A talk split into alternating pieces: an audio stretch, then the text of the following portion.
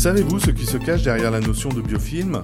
Que celui-ci peut être parfois utile à l'homme et à la nature, tout comme il peut malheureusement faire la une des médias lorsqu'il est à l'origine d'une crise sanitaire? Lorsque l'on parle du biofilm, il est impossible de le dissocier des micro-organismes, et pour nous apporter plus de précision, j'accueille Bastien Frémaux, chargé de projet en microbiologie des aliments et biologie moléculaire à l'IFIP, Institut du Port du Reux.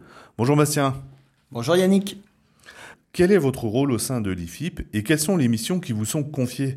J'ai intégré le pôle viande et charcuterie de l'IFIP en 2012. Je travaille donc sur diverses problématiques en lien avec la sécurité et la qualité microbiologique des aliments. À ce titre, je participe à plusieurs programmes de recherche et développement et réalise de nombreuses prestations et formations. La biocontamination de surface ou biofilm constitue une préoccupation constante dans les ateliers de transformation, sujet sur lequel je me suis particulièrement investi. Je suis membre du RMT Clean sur la conception hygiénique des lignes et des équipements et amélioration de la nettoyabilité coordonné par l'ACTIA et animé par le CTCPA. Il rassemble 13 acteurs du développement et du transfert, de la recherche et de l'enseignement. Dans un récent podcast, notre collègue Carole Feurer, microbiologiste à l'IFIP, avait évoqué les contours de la sécurité alimentaire face aux micro-organismes, en particulier les bactéries. J'aimerais vous poser la question suivante. Qu'est-ce qu'un biofilm?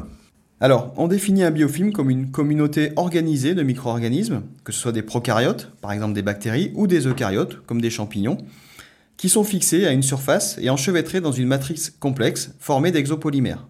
Cette matrice polymérique extracellulaire inclut entre autres des exopolysaccharides, de l'eau, de l'ADN extracellulaire, des résidus organiques, des minéraux ou encore les déchets du métabolisme cellulaire. Pourquoi les micro-organismes s'organisent-ils en biofilm?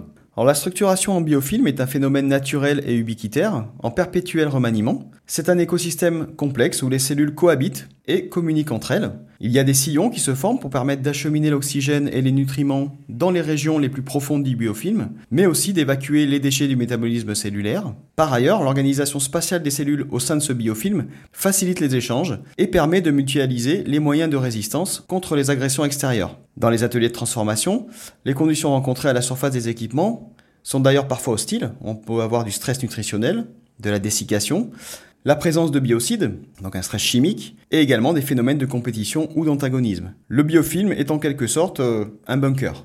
Quels sont les éléments favorisant la formation et le développement d'un biofilm? Alors trois éléments majeurs vont conditionner la formation d'un biofilm. On a tout d'abord la nature de la surface, biotique ou abiotique, ainsi que ses propriétés physico-chimiques. On a également le milieu environnant qui va conditionner l'état de surface et favoriser plus ou moins l'adhésion bactérienne, qui est finalement la première étape d'un biofilm. Et ce milieu environnant va également influencer le développement ultérieur du biofilm. Et bien sûr, euh, il y a également les micro-organismes hein, qui vont entrer en contact avec cette surface. Les professionnels de l'industrie agroalimentaire sont évidemment sensibilisés à la sécurité des aliments. Des biofilms peuvent-ils coloniser un outil industriel ou un atelier de transformation charcutière?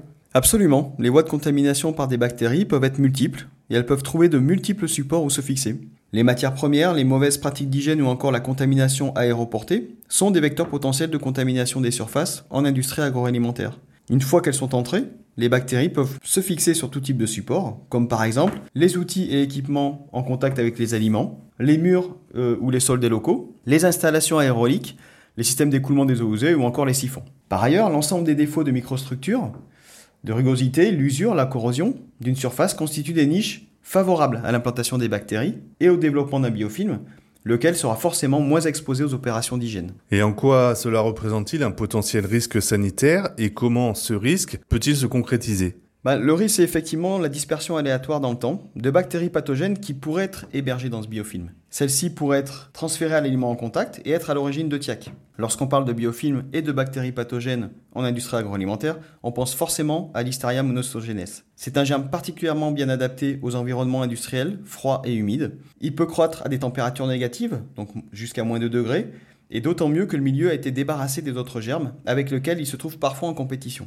Pour les consommateurs infectés, la listériose présente le taux de mortalité le plus élevé des pathologies d'origine alimentaire, avec un taux de 17% en Europe et de 23% dans le monde. Peut-on mesurer des impacts sur la qualité microbiologique des aliments? Alors oui, également, un biofilm peut aussi abriter des germes indésirables qui peuvent être à l'origine d'altérations précoces des produits. On peut citer par exemple le genre Pseudomonas. L'hygiène des surfaces en industrie agroalimentaire est donc fondamentale dans les zones sensibles de production.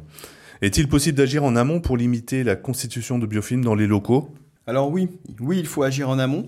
Il faut euh, penser à la conception hygiénique des équipements euh, qui doit être anticipée. Cela passe par l'étude de la géométrie des pièces qui composent l'équipement, mais également leur finition avec une attention particulière sur l'état de surface qui est le siège de nombreuses interactions avec l'environnement.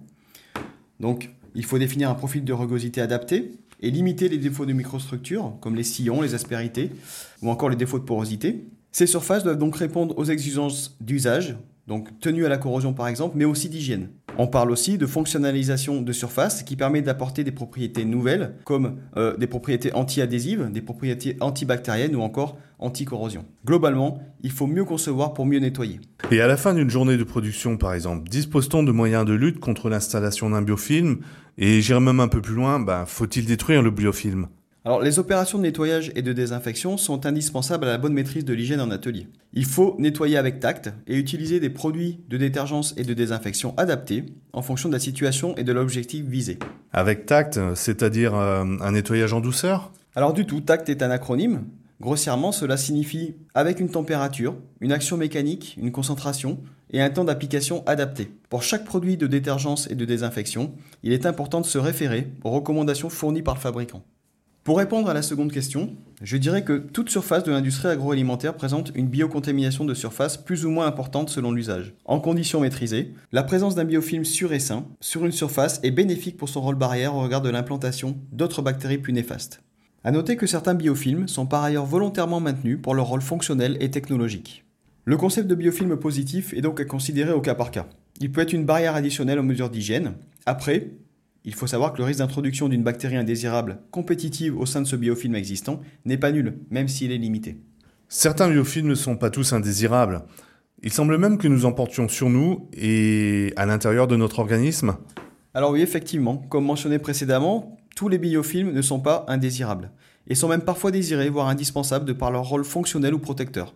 Chez l'homme, on peut citer les micro-organismes qui tapissent la paroi du tube digestif, ou encore le microbiote cutané.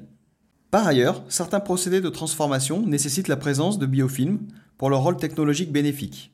On peut citer par exemple l'ensemencement de la flore de surface sur certains saucissons qui se fait naturellement via la flore indigène des séchoirs, ou celui des fromages via la flore présente dans les caves d'affinage. Un grand merci Bastien pour cette expertise que nos auditeurs peuvent retrouver sur le site internet de l'IFIP. À bientôt pour un prochain podcast. À bientôt Yannick.